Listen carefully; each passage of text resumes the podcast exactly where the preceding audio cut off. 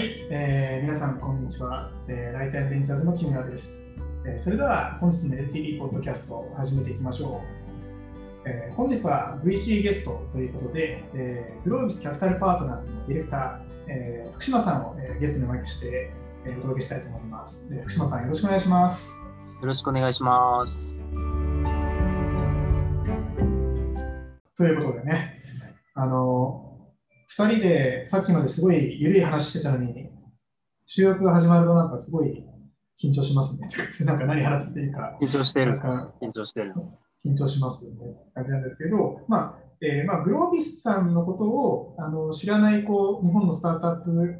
界隈の方は、基本、潜りだと言っていいと、言い切っちゃっていいと思うんですけど、まあ、ごく一部まだご存じない方もいらっしゃるかもしれないので、ちょっとこう簡単にまあ所属していらっしゃる、まあ、グロービスキャピタルパートナーズさんが、まあ、何やってる、まあ、VC かというか、どんな VC さんかということをちょっと、えー簡単にご紹介いただいてもいいですか？はい、もちろんです。えー改めまして、グロービスキャピタルパートナーズの福島です。えっと、よグロービスキャピタルパートナーズなんで、まあ、業界の人には GCP って呼ばれることが多いですかね、木村さん。そうですね。あの2つの GCP のどっちの方ですかってエンジニアとかそうそうそうしますね。うん Google じゃない方の GCP、ど。はい、そうですね。ありがとうございます。拾っていただいて。えー GCP の福島です。改めてよろしくお願いします。あのー結構特徴としては、多分そのうちの会社、うちのファンドの特徴としては、まず一つは歴史が長いことかなと思ってまして、うんえーっと、できたのが96年、なんと。なんで来年で25周年、めでたく四半世紀を迎える、すごい。あのベン日本のベンチャーキャピタルの中ではかなり古参ですね、多分。うん、僕が知ってる限りでは。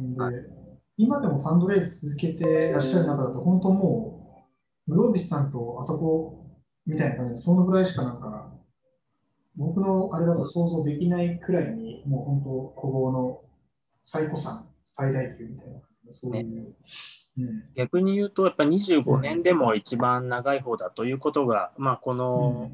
業界の歴史の新しさを物語ってると思うんですけど、えーまあ、そういう、そんなこんなで25、5年ぐらいある会社で、まあ、僕自身は、えー6年前、7年前ぐらいに入って、この仕事をずっとやっているという感じです。なので、一つ目の特徴は結構歴史が長いチームにいますというところかなと思ってます。で、もう一個が、えっと、結構大きいと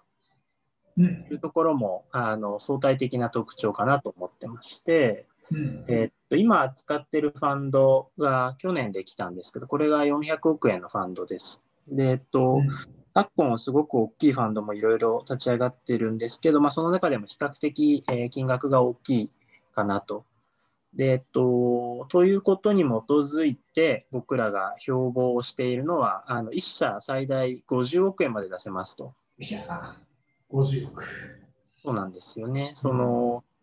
僕らが今あの運用しているのが6つ目のファンドでして、えっと、これが去年できて、えっと、2つ前の4号ファンドっていうのがあってですね、これが2014年ぐらいにできたんですけど、これが115億だったんで、まあ、ある種3、4倍に、あの、うん5、6年でなったと。で、まあ、これってそのスタートアップの、まあ、数だったり、もしくはチャレンジする量が、まあ、そのぐらい増えてきたのに対応して僕らも大きくなってきてるっていう感じかなと思ってます。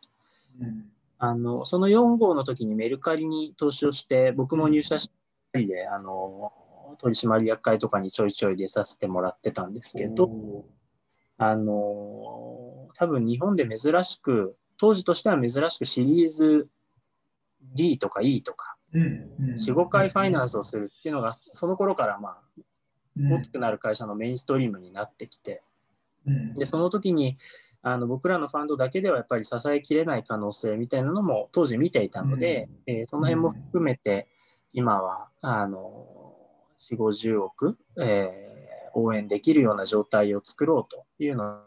を一つミッションに掲げて、えー運営をしているという状況です。うんなんか起業家の方からもよく聞かれるかもしれないんですけど、なんか50億投資できそうなビジネスとか、まあ、それをまあ一番最初の初回の投資の段階とかで、まあ、途方もなく感じる方も多分いると思うんですよね、起業家の方とか。そうですね。まあ、どうで皆さんも未来のことなので、今足元の実績とか、会社の規模から見たら、なんか説明できないというか、想像を膨らまさなきゃいけない部分もあったりすると思うんですけれど、なんか大きくなんかこういうテーマなのか、こういうやり決め方で、まあ、この人たちはもしかしたら50億投資できるかもと思うみたいな人って、やはり、まあ、グロービスさんがあのよく、よくって言ったら皆さんユニークな起業家でスタートアップのあれですけど、ああえてなんか共通点的なものがその投資先さんの間であるとしたら、こういうものってあったりするんですか？ああ、いい質問ですね。その今の質問を反対側から捉えると、えっと、うん、ステージの早い会社には投資しないんですかみたいな質問になるかもしれませでも結構その、まあ、創業前出資はあなくはないか、今。あの、うん、シードでもやるケースは結構ありますという感じで。うん、で、えっと、僕らあんまりその会社事業を作っていくっていうところに投資をしているっていうよりは、まあ、産業になりますかみたいなところにテーマを注目をしていると思っていて、そういう意味では最初はこのツールを作るんだけど、もしこれがうまくいって、うん、そしたらその次にこれがやりたくて、でそれがうまくいくと、こういう、例えばデータが集まってとか、こういうお客さんが集まって、最終的にこういうふうに世の中変えられるんじゃないかみたいな、それがあの1個目のプロダクトでそこまでいかなくてもいいんですけど、何個か延長線、連続的にそこまでいける可能性があるよね。っていう議論をすごい大事にしてるかなと思ってるんですよね。だから50億出せますって言いましたけど、50億出す、必ずしも出す必要ももちろんないですし、あの初回は数千万から始めて、おじゃあなんか言ってたみたいな感じで、これいけたじゃん、じゃあ次また5億出すねとか、あのいう感じなので、えっと、お財布の大きさ自体が、僕らのお財布の大きさ自体が何か、あのそれだけで解決するというよりは、起業家がうまく順調にいってるのに、お金がつかないっていう不安をなくしましょうっていうために使ってるっていうのが、あの正しい理解かな、正しい説明かなというふうに思う。で、木村さんの質問に戻って、という時に何か共通していることがありますかというふうに考えると、うんとやっぱりその繰り返しですけど、何かここだここを便利にしたいとかっていう起業家よりも、この産業をもっとアップデートしたいとか、こういう人たちを幸せにしたいとか、少し抽象度が高くても、えー、っと、ゴールが、明日、明後日、1年後の話じゃなくて、まあ5年後、10年後、こういう世界を作りたいんだなっていう方にかけるケースが多いですかね。うん、多くの人に関わる産業だったり、まあ、多くの人にかかるようなサービスをみたいな。そうなん長い時間かかってもいいから、ちゃんと大きく振ろうよっていうところが基本的なテーマで。例えば、まあ、この思想自体でも昔から変わってないような気がしてて、うん、それこそライフネット生命とかに投資をしてたので、うん、その辺も多分同じような考え方だと思うし、うん、とワークケーションズ、日本にその、っていう業務システムっていう考え方がないときに、よ根付かせるっていうコンセプトに投資をしたし、うん、あの今ではあんまり考えられないその当時で言うと、ベーグル屋さんにも投資してるんで、なんか、なるほど。うん、きっとうちのカリアゾンは投資をしたと思うんですよね。うんからそういう僕が存じ上げてる会社だと、昔、介護の会社さんにも投資してらっしゃいましたもんね。そうそうそうそう、そうなんですね。うん、まあ、ちょっとその頃はね、まだ5億円のファンドだったんで、より早く結果が出るとか、いろんなポートフォリオのバランスを考えたのとかけど、あの、まあ、会社全体、チーム全体、僕個人っていう意味で考えても、何かこう、一個の課題を解決するのはもちろんですけど、うん、こういう世の中作りたいなっっていう人に多そうだなと思ってます。確かに。ありがとうございます。っていう、まあ、グロービスカピタルパートナーズに、福島さん的には2014年でした ?14 年ですね。もう6年6年前以上経っちゃいました。うん、経っちゃいました。まあ、経って積み重ねてね、いかれたものがあってってお話なんですけど、まあ、今度はなんか会社っていうよりもこう福島さん自身のご紹介みたいなところで、まあ、どこから生まれてどこへ行くのかみたいな感じの、まあ、言い出したら2時間番組ぐらい作れちゃうと思うんですけど、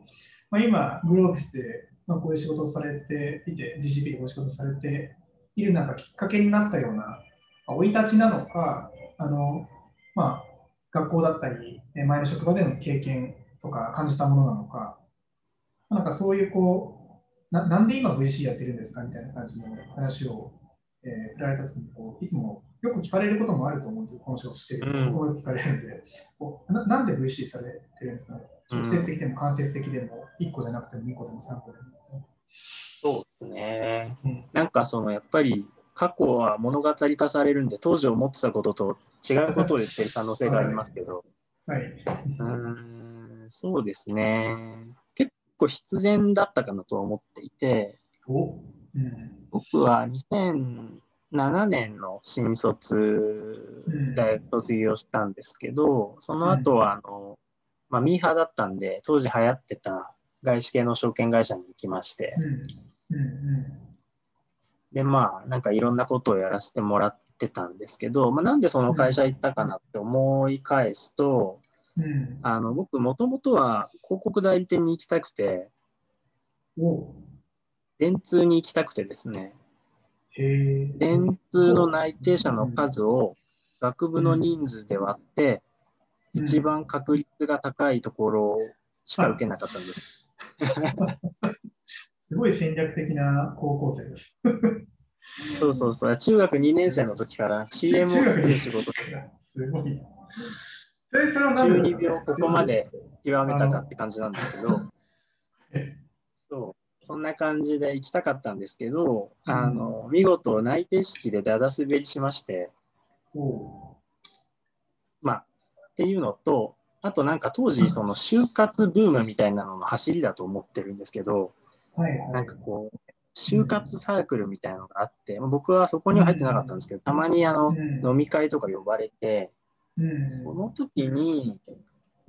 自分の学校だけじゃなくて、面白そうだなと思ってた人が、みんななんか、投資銀行っていうところをどうやら受けてるらしいと。金融興味ゼロだったんで、ちょっと全然分かんなかったんです。それで初めて、で、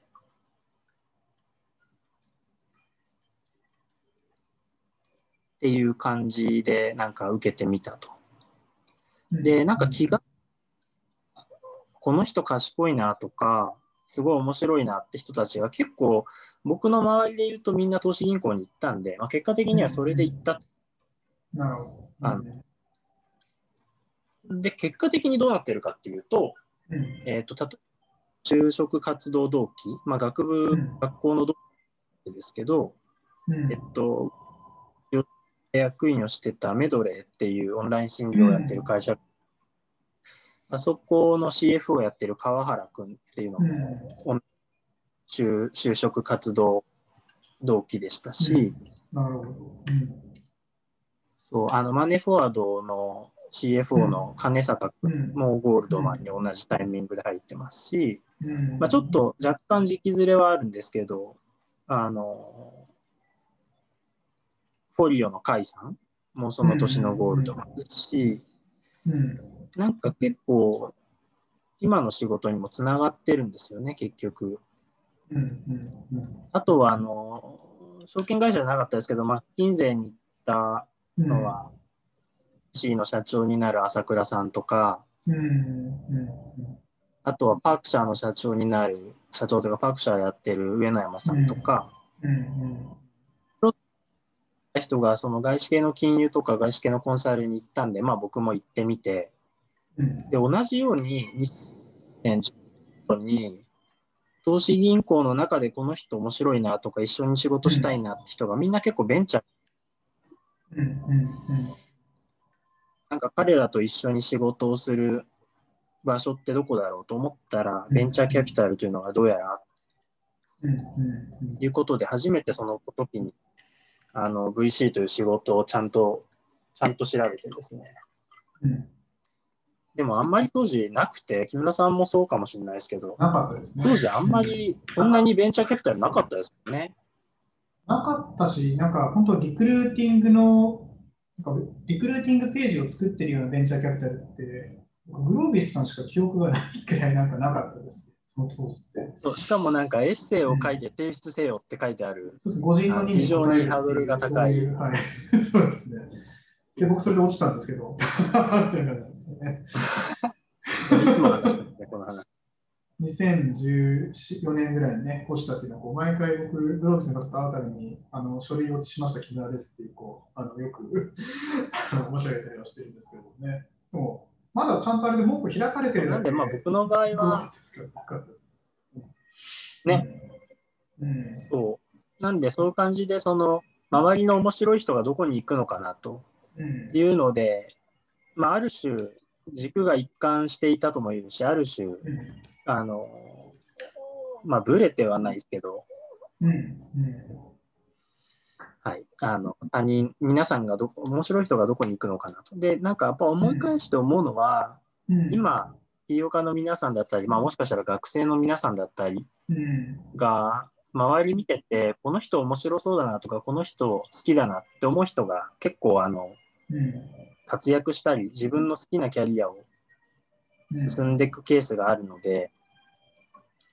普通のことを言いますけど、やっぱ友達は大事だなと。大事ですね。友達、仲間は大事だなと思うし、あの、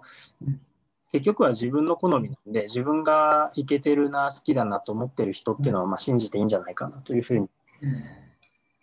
綺麗に話すとそんな感じですかね。なるほど。まあ、でも、その人の側面って本当に僕自身も、まあ、大事だなとこの仕事を始めてから特に思うようになりましたし、僕、基本大学とか社会人自体の前半の方って、まあまあとっつきづらい人間だったんですけど、久しぶりにやったあの新卒の同期とかからしたら、なんか人が変わったように、まあ、変わった人間なのは変わってないらしいんですけど、まあでもなんか社交的になってる、ね。とっつきにくい印象ないけど、それはじゃあ、木村さんなりに変わったんですね。多分、ね、自分でも変わったと思うし、人を大事にするっていう感覚とかが、なんか昔はもうちょっと嫌なことがあったりしたら、もうこいつとは関わらないみたいな、そういう閉鎖的な気持ちが結構あったんですけど、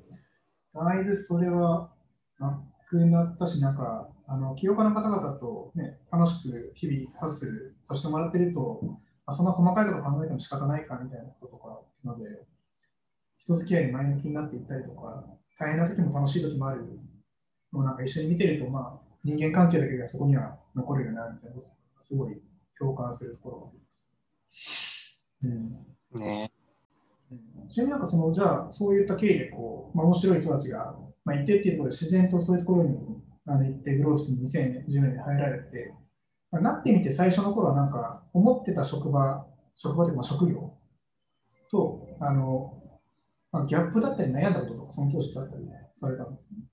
もう余裕で適用みたいな。あなんかそれはもう、めちゃめちゃありましたよね。うん、あの当時のベンチャーキャピタリストとしてのになる上での仮説が2個あって、うん、2個のうち1個当たったんですけど1個外れて1個はどっかで景気の谷が来るかなと思ってたんですよ。うんうん。7年周期説とかいうのがあって、うんなんか7年に1回景気悪くなるみたいなのがあって、その谷が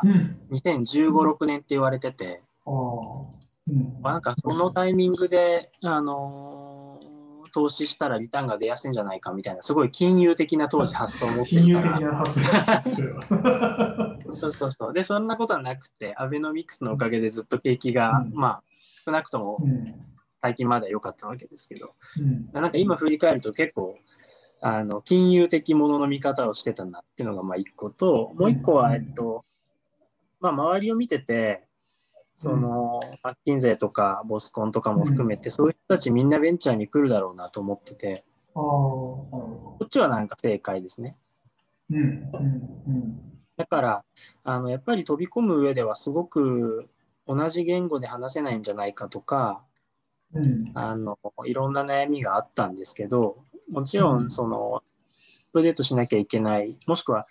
言われてたのは、なんか、アンラーンって言われてて、うんうん、忘れろと、もともとの、うん、まあ、もともとのやり方忘れろみたいな。うん、のそこが一番苦労しましたかね。例えばなんかあの、今でも覚えてるアンラーンしたことって、こういう考え方はやめたとか、その後も意識的にこううっかり油断するとそう考えて、自分で自分を止めたくなる思考のベクトルとかってあったりするあこれはあれですね、その、ポジションを取る。っていう話だと思ってて、うん。えーっと、世に言う、その、プロフェッショナルファームっていうんですかね、コンサルとか会計士とか証券会社の人とかって、あの、お客様商売なんで、やっぱ、り、最後はまあバランスですねみたいなコメントに終始する。人いるじゃないですかっていう人。うん、そうなんですけど意思決定するのは皆さんですからね、みたいなそういう、ありますよね。そうそうそういう手はあって、うん。まあ、そこは抜けるのは一つすごいうん。チャレンジがあっただろうなと思いますし、あの最近ベンチャーキャピタルも人口が増えて、うん、いろんなの前職にいた方が入ってきて会話をすると、まあ、やっぱそこをきっと結構苦労してるんだろうなっていうのは思いますね。うん。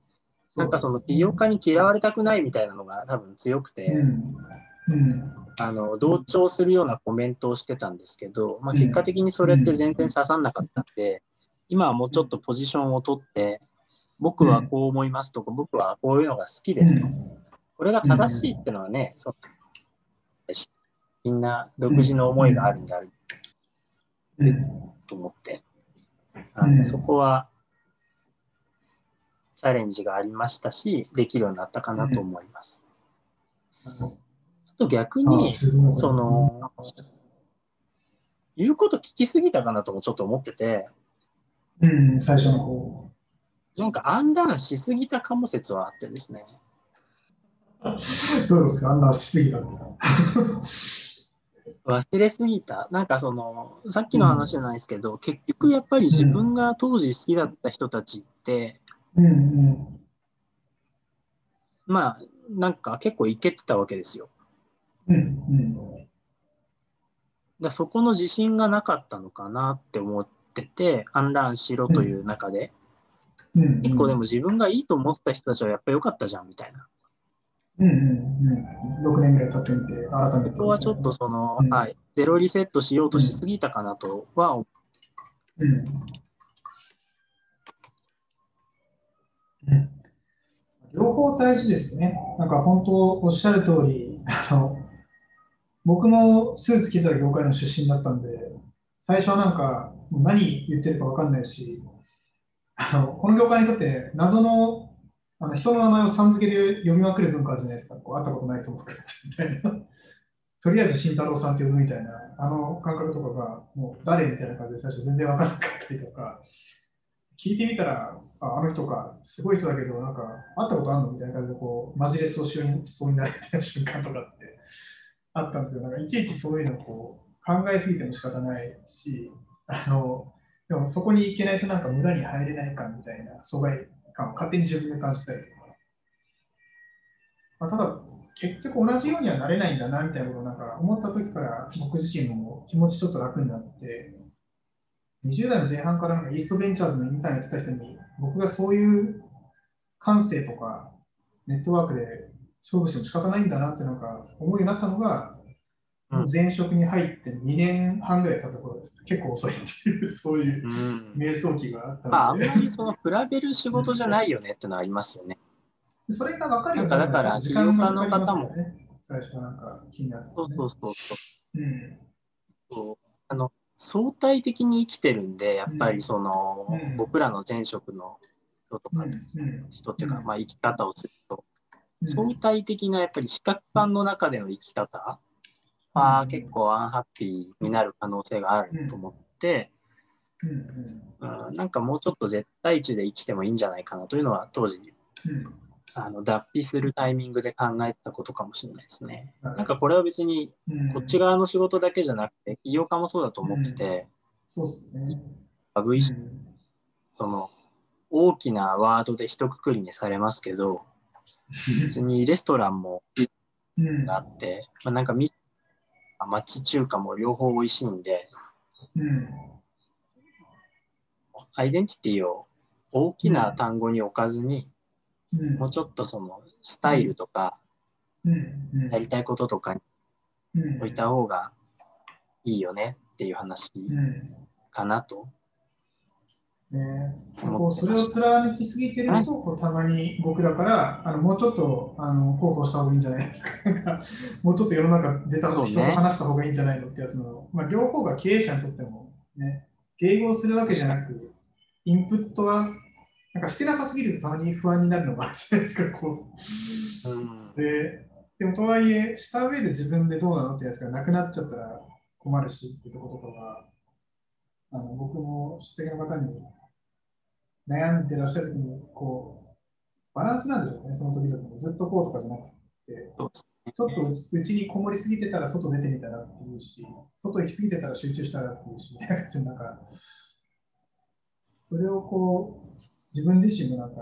VC として、どういうのがいいスタイル、自分にとっていいスタイルなのかなって、日々悩みながらやってるな感じですね。なんかその僕らの投資スタイルって結構取締役になる。ケースが多いんですけど、まあその取締役っていう形はどうあれ、えっと、端的に言うとその創業者社長と、まあ要は2人で話すケースが結構多いですっていう仕事だとうん思う。うんうんでなんか入った頃そのいろんなうちの先輩方のスタイルを見て、さっきの木村さんの話が面白いなと思って、その、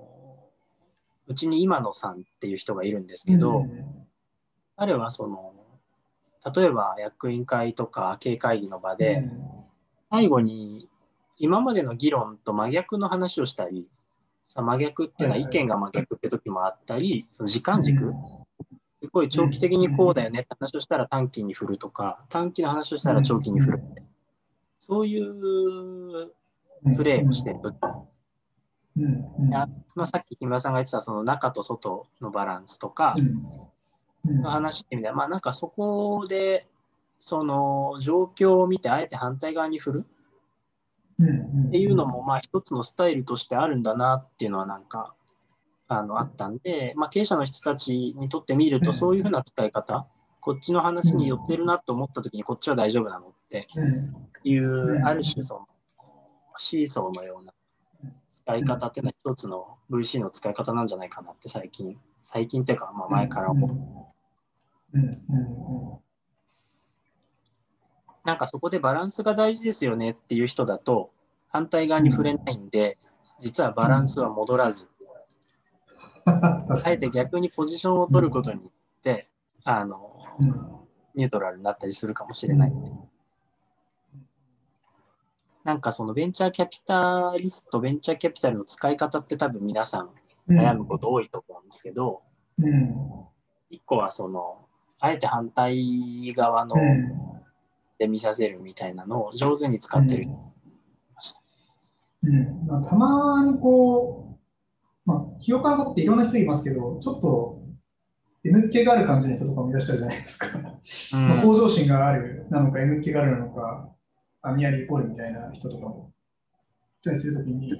あのとにかく何でもいいからディスってくださいみたいな感じのことを言ってくれるごごく稀にでも一定確率で出会ったりするんですけど、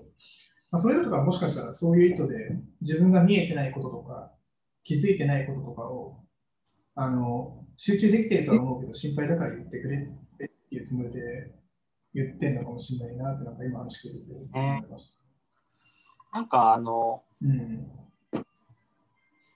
その、ファンドって言ってもいろんなファンドがあって、うん僕たちはベンチャーに投資をするファンドですけど、もっと大きい会社とか、もっと歴史のある会社に投資をするファンドもあるじゃないですか。ありますね。あれって基本、その、一社で投資をするじゃないですか。うん、ありますね。僕ら、そのね、木村さんと一緒に投資をしたりとか、うん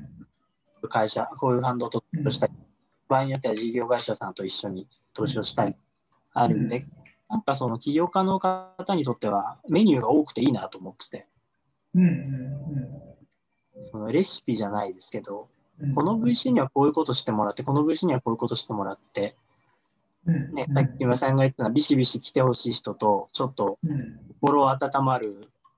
褒めてほしい人と、レシピはなんかいろいろ組めるんで。うんなんかこう、そのレシピみたいなやつを組み立てるときにも、ねまあ、とはいえ、お互い投資ししてされないと関係始まらないみたいな感じのところとか、うん。あのあるから、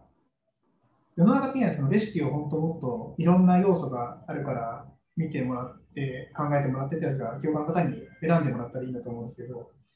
このそうですね。5、6年で本当ね、さっきの採用ページがないみたいな話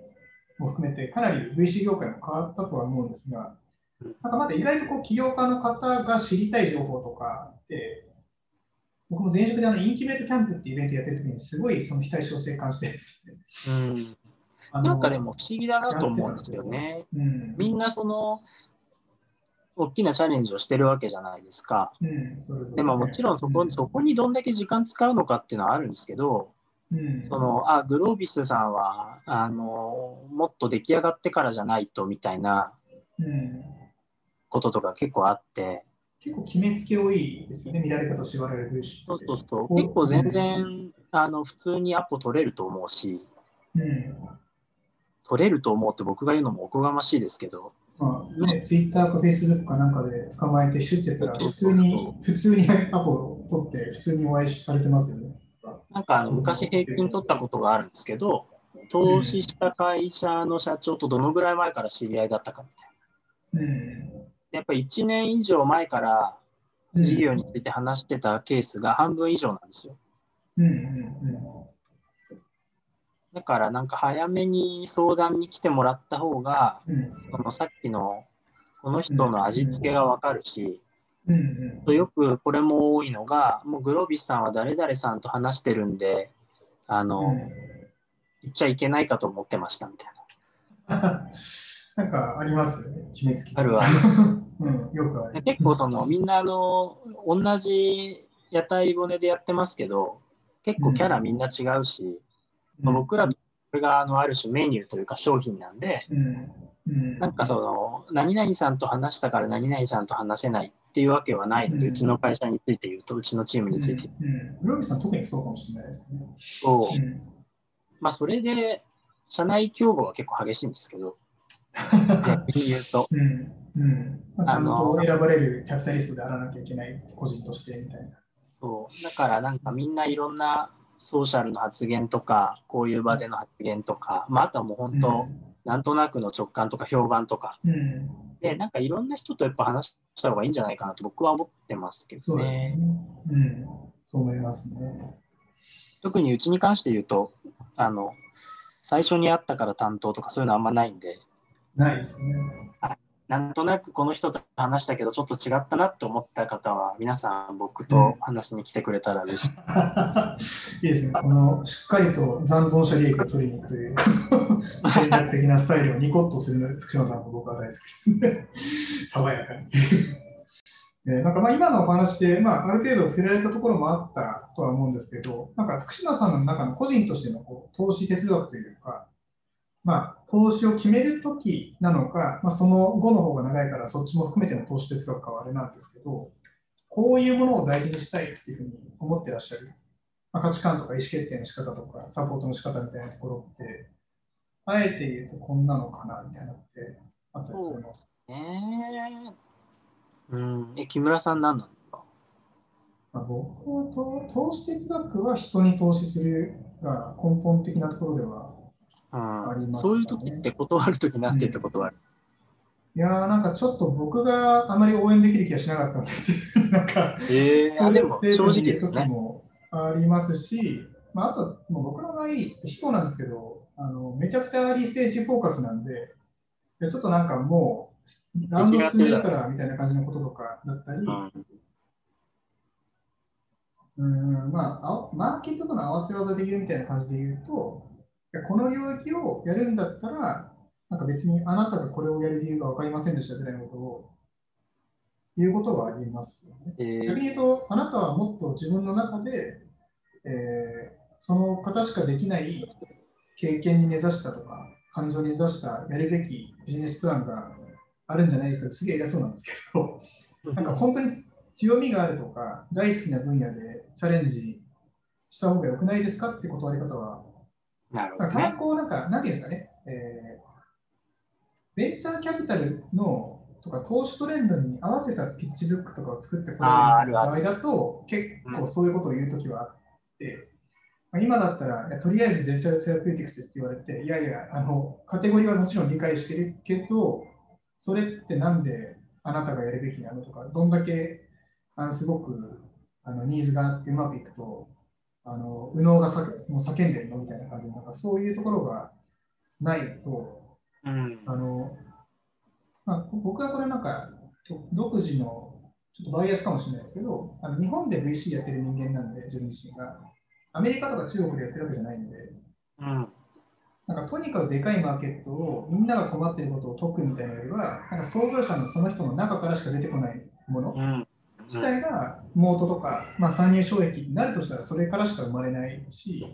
同じことやっててもその人がやってた方が売れそうとか、なんか応援してもらえそうみたいなものとかの方が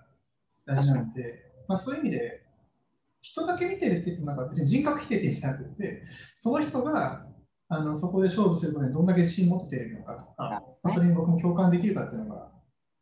大事だし。アントレプレナーマーケットフィットみたいな。そうですね。ファンダーズマーケティングでよく最近言われるやつとか、で、投資後の支援してるときにも、いや、あなたここは正直もう偏差値35レベルだけど、これに関しては偏差値85ぐらいなんだから、もうそこだけ自信持ってればいいから、あとはチームのみんなとか、場合によっちゃ、あの、スポットで僕がたまに何かすることができるから、あの強みを忘れないでくれみたいなタイプの支援が多い気はします。なるほど、なるほど。っていうのが、まあ、僕の、まあ、IT と哲学で大事にしているもの。うん、なるほどね。僕はどうですかね。なんか、まあ、一個テーマとしてはフェアネスみたいな。フェアさ、うん、フェアさすごい好きなんですね。うん、そのすごく、なんていうんですか、シームレスというか、うんうんフリクションがない、摩擦がない世の中で全部インターネットでつながるみたいな時に、やっぱりちゃんと努力している人がちゃんと評価されるようになってほしいと思ってまして、まあ、特にね、これだけ僕たち共通して見ているヘルスケアの領域もそうですけど、やっぱりその世界で初めてこの人口が減少するとかいうフェーズに入ってきて、既存のシステムって基本的には人口が増える時用のシステムだと思うんですよ。ね、まさに、だからやっぱりそうなるとみんなが頑張んなきゃいけなくなるんですけど、あんまり頑張るインセンティブが今ついてると思わないんで、ちゃんと頑張った人が報われるような社会になってほしいなと思って、そういう投資が、ちょっとね、正直儲かるかどうかっていうところと少しずれてる可能性あるんですけど、うんなんかほら情報が対称性にな対象になっちゃうから、うん、お金って情報が非対称なところに生まれるじゃないですか。うん。うん、でもまあ僕はやっぱりそのフェア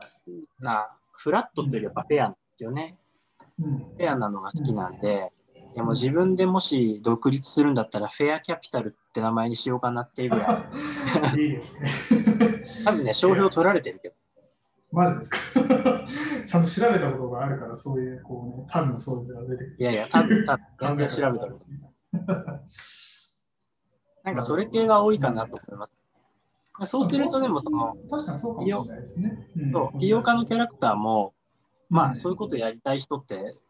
なんとなく、あの、似てくるんで、インターフェース、そのコミュニケーションの仕方とかはいろんな違いが投資先の起業家ありますけど、うん。このテーマが僕は多いなと、なんか思最初から思って投資をしてなかったわけ、いろいろ投資をして、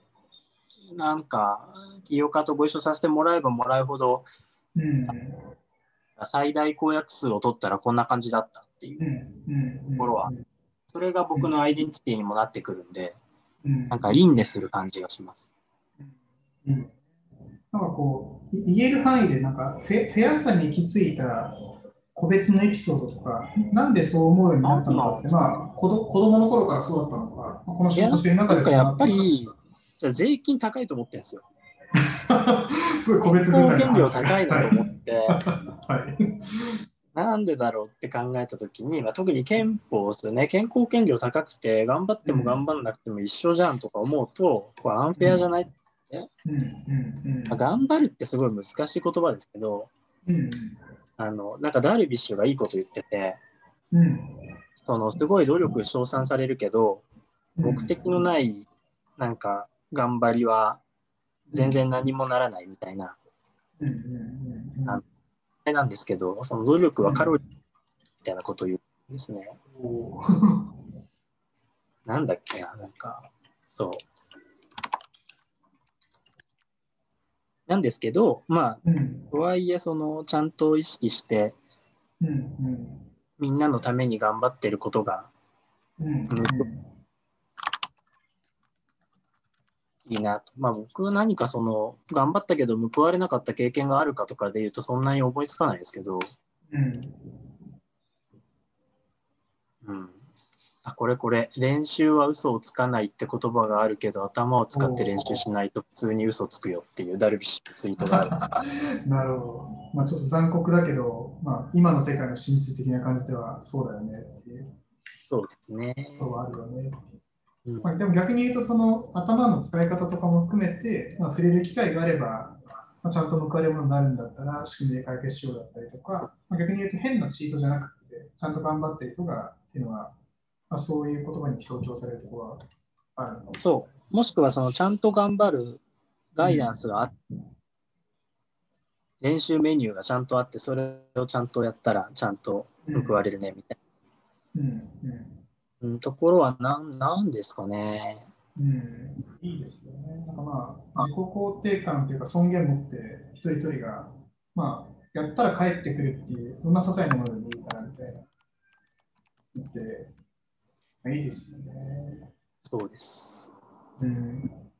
いや僕、最近お会いした起業家の人で、あのツイッターとかでもちょっと書いたんですけど、まあすごい投資したいけど、もう他社さんいるから投資できなかった、すごい優秀なはいはいはい。起業家の方がいて、あのコンサル自体のクライアントだった人なんですけど、え同年代ですごい優秀ですごい素敵な人で昔から。で、なんか子供が、あの小学校低学年の子供が運動神経を鍛えるためのあの、まあ、塾というか、オンライン、ー、オンラインなんか運動の公文式みたいなやつやってる方がいて、なんかその人がそれやってる理由が、まあ、僕もあんま運動式いい方じゃないんですけど、うん。すごい好きで、あの、なんですか、子供の頃って縄跳びできないとか、かけっこが遅いとかだけで、どんどん自信なくなるし、あのうんうんチャレンジしなくなっていったりするじゃないですか。うん。で自分もそうだったから、まあ、それが嫌で、でもあれって全然正しいルールでなんとかなるんですみたいな。こういうふうにそれを細分化して、うんぬんかんぬんで、スポーツテストで普通に上側に近い方に取れるとか、うん。走り方の頑張り方だけで、あの中学校以上になったら体格の問題とかもあるんですけど、小学生の世界だったら全然自信持って体育の時間嫌じゃなくなるとかあるんだみたいなやつをうん。言ってて、いや心からいいと思ったけど、もう素晴らしい投資家の方々がもう指導になっちゃったんで、もうなんか全方位になんか別の方面でもなんか、あのとりあえず弁理士の先生に何度紹介するからって勝手にこう応援してる人がいるんですけど、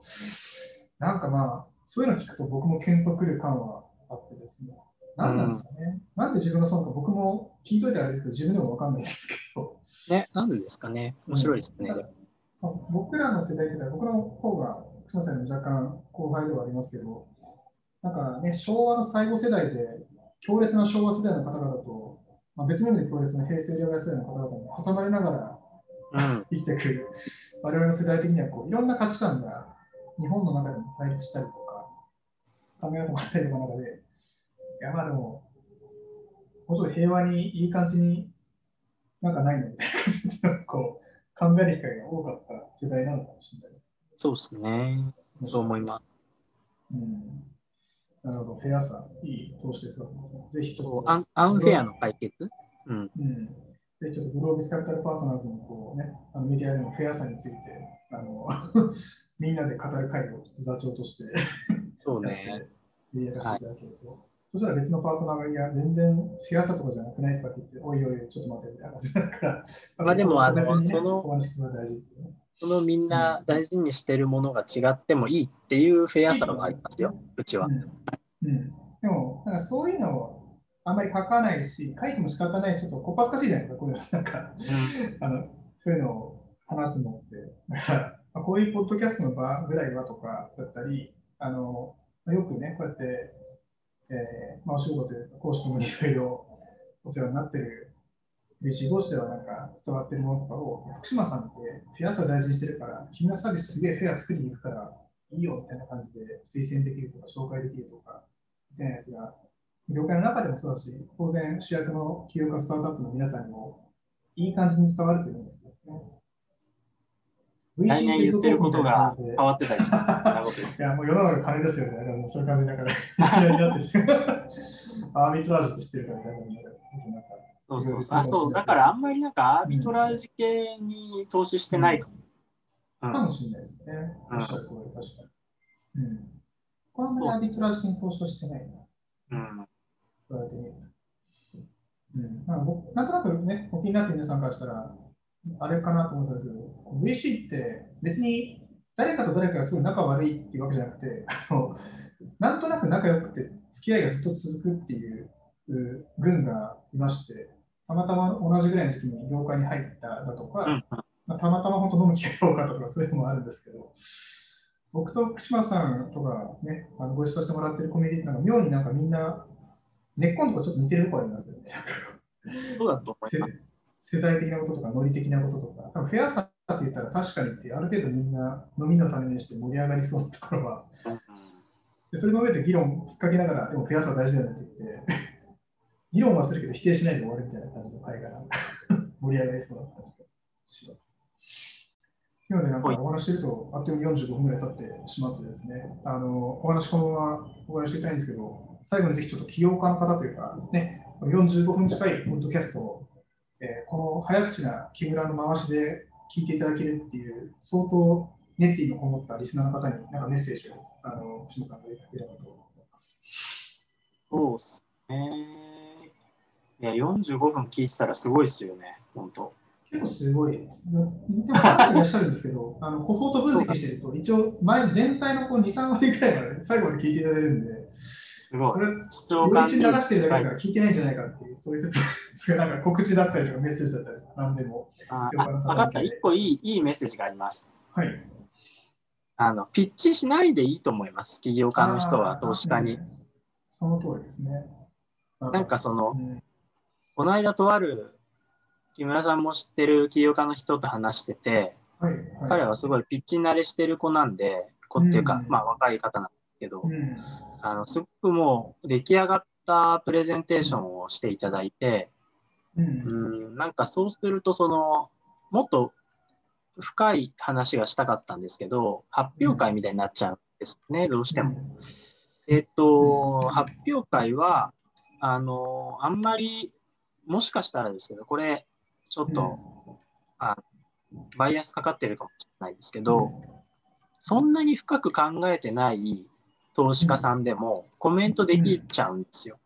うん、数字とかも全部書いてあるから、うん。この市場規模ってもっとこうなんじゃないのとか、うん、あの今のユーザーのこの辺どうなんですかとかいう話になると思うんで、まあ今日話してきたようにいろんな人がいてうんいろんな思いで投資家側もやってる、まあ、一つの生き物なんでうん、そういう人と会うかな会わないかなみたいなのはすごい大事にした方がいいと思ってますので、うん、まあなんか、初めましての時に、じゃあ、あの、うちの会社の説明させてもらいますっていうよりも、なんか、これこれこういうことしたいんですけど、どう思いますみたいな、うん、その辺から、あの、もちろんシードの人はね、そういうケース多いと思うんですけど、うん、ある程度事業が進んでる会社の経営者の方も、相手と波長とか考えとか思想が合うかっていうところからエントリーしてみてもいいんじゃないかなと。うん、そういう意味では、同じ、じゃあ同じファンドにいても結構みんなやることが違ったり、あの、うん、性格が違っあのね、こういう話だったら別に1時間取らなくて30分でもできるかもしれないんで、うん、ですね。合うん。経営者側で判断し、僕は。うん、思いますね。なんでピうんッチ、ピッチしいうのが、あの、うん、そうメッセージですし、僕は、そう、うん、わかります。は大変できておりますので。60分の、はい、ここな出先の人の次のラウンドのミーティングに同席させてもらうこととかも結構立場上多いんですけど、あの、プレゼンが長いと、なんか申し訳なくなりますよね。こんか特に、あの、よく、そのベンチャーキャピタリストの方も見知った方でっていう場合だったら、いや、もっといろいろ聞きたいだろうに、話したいだろうに、お互いにみたいな。あの、なんでもう5分で終わらせてくれぐらいとか、長くても10分で終わらせてもらって、あとはもうリラックスして話をして、で最後に、今回ランドありですか、なしですかはっきり聞くんだよってことだけは、なんか、はっきりなんか聞いてもらってみたいな感じのところを、あの、まあ、率直に答えてもらえばいいよ。うん、それでいいような気がします。あのもちろん評判聞いたりするのもすごく大事だし、あのいいことだと思うんですけど、まあ、やっぱ自分の感覚がさっき言ったように、僕も当時いいなと思ってた人とやっぱり今でも一緒に仕事したいと思ってるんで、自分の感覚をクイックに当ててみて、合うか合わないかっていうのを直接やるっていうのが、まあ、オンラインやりやすくなってるし、そうですね。という意味で、ピッチをせずに雑談して、雑談するというのが、あの、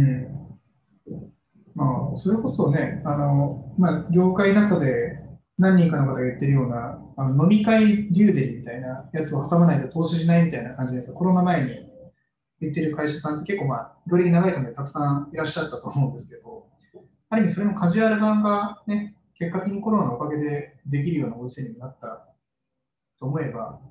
ちょっとお茶いいですかとか相談いいですかみたいな感じでやっても我々、あの思っているよりも多分ゆるっと、はいってなんか、投資可能性なくても結構答えてたりするし、うん、人間関係できてれば本当にあの木村さんの投資ラウンド絶対ないんですけど、相談乗ってもらっていいですかってやつって、ありがたいことにいただいたりしたら、僕も必ず答えするようにしてるし、福島さんも逆も同じだと思うので。そうですね。うんもうちょっと実績があったところとかがあったとしても、全然そこは嫌がらずに会う、えー、人もたくさんいますんで、まあ、身構えずに同じ人間なんで、なんか仲良く、えー、仲良く、まあ、フラットになんか、そう、一人の人間としてなんかね、起業家だから投資家だからっていう感じじゃなくて、話せるというですね。まあなんか合わないなと思ったら合わないでいいと思うし、合わない人と会う人、うん。あの、好きな人と仕事ができることが、まあ、起業してね、わざわざ嫌なことしないだろうし、僕らも好きな人、好きなチームと仕事ができる方が、お互いハッピーだと思うんで、まあ、とりあえず、サクッと話したらっていうのは思いますね。さっきお話ししたプロフェッショナルファームとか、投資銀行とか、コンサルティングファームはクライアント商売だから、まあ、お客さんを根本的には選べないみたいなって中でポジション取らなくなるみたいな感じでしたけど、逆にベンチャーキャピタルって僕自身も当たり前ですけど、一緒に仕事したい人にしか投資してないし、でお互いそうだとやっぱり思いたいし、起業家の方にとっても。だから、一緒に働く人とか、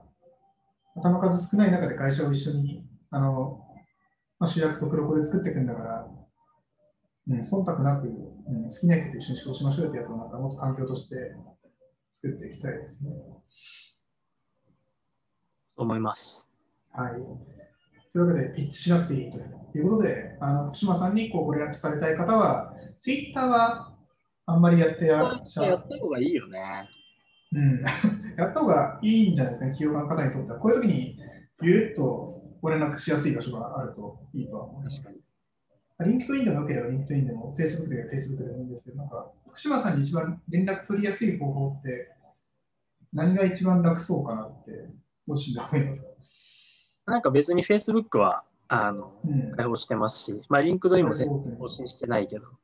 うん。見てなくはない。うん。うん。なんで、まあ。どこでくれてもいいですし。皆さんにあそうね、僕に言っていた、僕のツイッターに DM で福島さん紹介してくださいって言ってもらったら、僕からあのメッセージャーでつなぐと全然できる予約しにくい店じゃんね、予約、なんかいつでも来てくださいって言ってなんで、ぜひちょっと福島さん、福島さん、ぜひあの偽名とかでもいいんで、あのなんか、裏とある麹ととある麹町のキャピタリストみたいな感じで、なんかそういう名義でもいいんで、ツイッター始めていただけると、皆さんご相談しやすくなるかなとは思います。わかりました。はい。はいはい、ということで、えー、お時間いただきました。えー、今回のゲストは、えー、グローブスキャピタルパートナーズの、えー、福島さんをお招きして、えー、お届けしました、えー。福島さん、どうもありがとうございます。どうも、失礼します、はい。失礼します。皆さん、どうもありがとうございました。